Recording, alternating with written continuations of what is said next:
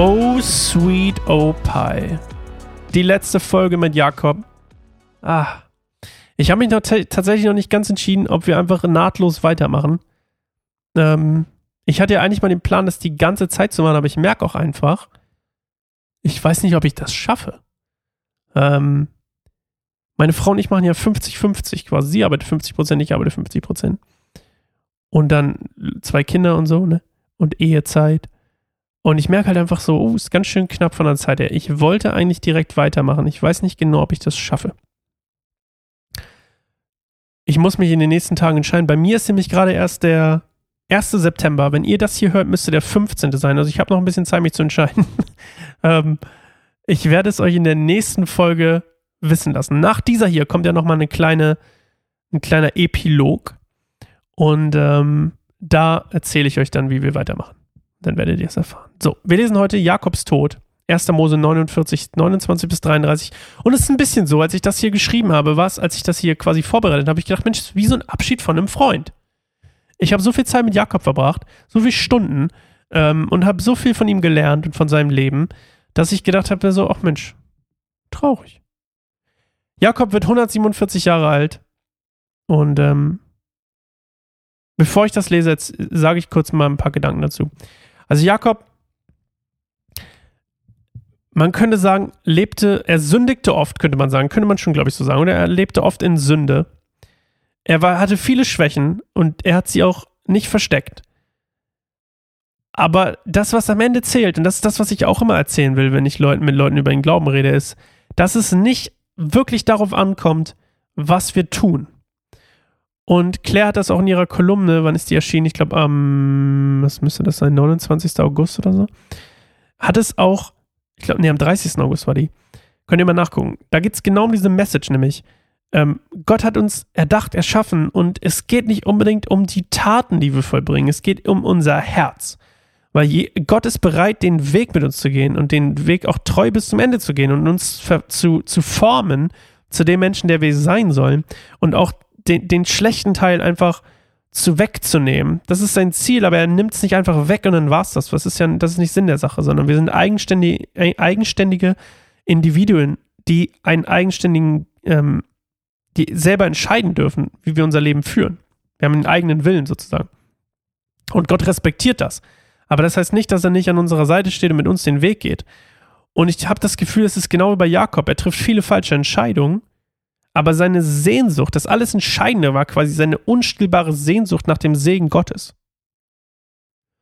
Und er war ein, ein gläubiger Mensch, der, wir würden sagen, Jesus nachfolgen wollte, der Gott dienen wollte, der fromm sein wollte. Und er hat immer auf Gott vertraut egal was passiert ist, er hat immer auf Gott vertraut. Er ist nie abgefallen vom Glauben oder so. Und ähm, er stirbt am Ende als Mann mit echtem Glauben, also mit wirklich echtem, reinen Glauben. Ein fester Glaube, auf festem Fels, könnte man sagen. Und er lernt in seinem Leben eben das, genau das quasi in Perfektion. Er, er, fängt, er fängt fehlerhaft an und am Ende ist er dieser geistliche Mensch, den, den Gott geschaffen hatte der ist da quasi zum Vorschein gekommen am Ende. Und ähm, ja, er lernt einfach im Leben, dass das Einzige, was zählt, Gott ist. Und dass das Einzige, was zählt, eben ihm zu vertrauen ist. Auf seinem Weg zu wandern. Und Gott sagt, der Weg ist bereitet für die, die auf meinem Weg laufen. Und das ist genau das, was ich erlebe. Das ist genau das, was, was ich glaube, was Jakob hier erlebt. Und ähm, ich mache viele Fehler. Und ich sage jetzt nicht, ich bin Jakob. Ich will jetzt nicht mich selbst in den gleichen Rang erheben wie den Ursprungsvater Israels. Das meine ich nicht. Ich glaube, die Message dahinter ist das Wichtige. Ähm, die Message dahinter ist das Wichtige. Wir machen alle Fehler. Wir sind alle sündig. Sünder? Egal. Wir sündigen alle. Aber es ist das, was dahinter steckt. Das war auch bei Jesus so. Der hat auch dahinter geguckt. Nicht auf die Tat. Nicht auf die Rolle, die eine Person eingenommen hat, sondern auf das, was sie repräsentiert hat. Ja, Quatsch, nicht das, jetzt habe ich es genau falsch gesagt. Nicht auf das, was sie repräsentiert hat nach außen, sondern das, was innen drin war. Eieiei. Okay, so. Jetzt entsperre ich mein Telefon und lese, wir lesen einmal das letzte, den letzten Abschnitt. Jakobs Tod. Dann gab Jakob ihnen folgenden Auftrag. Wenn ich gestorben bin, dann begrabt mich bei meinem Vater und meinem Großvater in der Höhle auf dem Acker des Hethiters Ephron. In der Höhle, die auf dem Landstück Mech Machpela östlich von Mamre in Kanaan liegt und die Abraham von dem Hethiter Ephron als Grabstätte für seine Familie kaufte. Dort sind Abraham und seine Frau Sarah begraben, dort sind Isaac und seine Frau Rebekka begraben, und dort habe ich Lea begraben. Das Landstück und die Höhle sind in unserem Besitz. Mein Großvater Abraham hat sie von den Hethitern gekauft. Nachdem Jakob seinen Söhnen seinen letzten Willen mitgeteilt hatte, sank er auf sein Bett zurück und starb und wurde im Tod mit seinen Vorfahren vereint. Da äh, habe ich ein bisschen gerade Tränen in den Augen. Ich habe das ja schon mal erzählt. Ist wirklich so ein bisschen, als hätte ich, wäre so ein Freund gestorben, ne? Ich habe so viel Zeit damit verbracht. Mit Jakob. Also er wird in der Höhle begraben mit Sarah, Abraham, Isaac und Lea. Und Rebekka, Entschuldigung. Die wollen wir nicht außen vor lassen. Rahel liegt ja, das wisst ihr, ähm, nicht dort. Ähm, die wurde ja unter der Eiche begraben, wenn nicht alles täuscht. Bei Ephrata oder so. Und ähm, er stirbt, stirbt mit 147 Jahren ohne Kummer. Und das war auch immer so ein großes Ding bei ihm, ne? Das mit dem Kummer dann am Ende. Äh, aber er hat keinen mehr. Und wie gesagt, ja, trotz all dieser Widrigkeiten und trotz all der Sachen, die passiert sind, ähm, hat er stets an Gott festgehalten.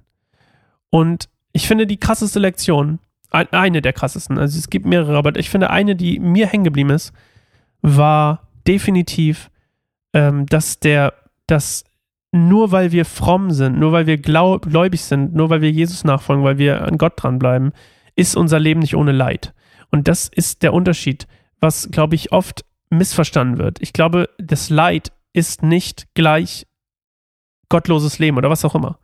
Oh, du leidest, weil du nicht mit Gott unterwegs bist. Äh, der Unterschied ist, alle Menschen leiden und der Unterschied ist, dass wir bei Gott durch unser Leid getragen werden und damit stärker sind als andere, die ohne Gott leben. Wo das Leid vielleicht jemanden ohne Gott ja, zerstört, wird der, der bei Gott bleibt, durch das Leid durchgetragen und stärker hervorgehen. Dieses What doesn't kill you makes you stronger, was dich nicht umbringt, macht dich härter. Ja, mit Gott. Und auch nicht härter in dem Sinne, Mensch, ich bin jetzt ein Stahlmann oder so, sondern deine, dein Glaube wird gefestigt durch Leid geprüft durch Leid und dadurch gefestigt. Das ist das, was wir immer wieder sehen. Gott nimmt uns nicht das Leid. Gott lindert das Leid. Gott verursacht auch nicht das Leid. Den Leid? Das Leid? Ja. Gott trägt uns durch das Leid. Es fühlt sich irgendwie falsch an, das Leid. Den Leid. Boah, komisch. Egal. Durch das Leiden. So. ähm, und ich finde, das ist so ein bisschen die Message. Erst auf der einen Seite natürlich, ne, das, was wir auch immer im NT lesen. Es geht um das, was im Herzen ist. Es geht um das, was hinter der Fassade ist. Was ist deine Sehnsucht? Brennst du für Gott? Was, wo bist du gläubig? Folgst du ihm nach? Und dann auf der anderen Seite, und das hat nichts mit deinen Taten zu tun, daraus entstehen deine Taten. Deine Taten machen dich nicht zu einem besseren Menschen vor Gott. Der Glaube, der in dir ist, sorgt dafür, dass du Taten vollbringst. Die Taten sind das Erzeugnis deines Glaubens. Wenn es andersrum ist, ist es falsch rum. Du kannst deinen Glauben nicht verdienen. Du kannst deine Segnung nicht verdienen, deine Erlösung nicht verdienen. Du kannst in deiner Erlösung Dinge machen. Du kannst sagen, ich bin erlöst, deswegen tue ich das. Und nicht, ich tue das, damit ich erlöst bin. Merkt ihr den Unterschied?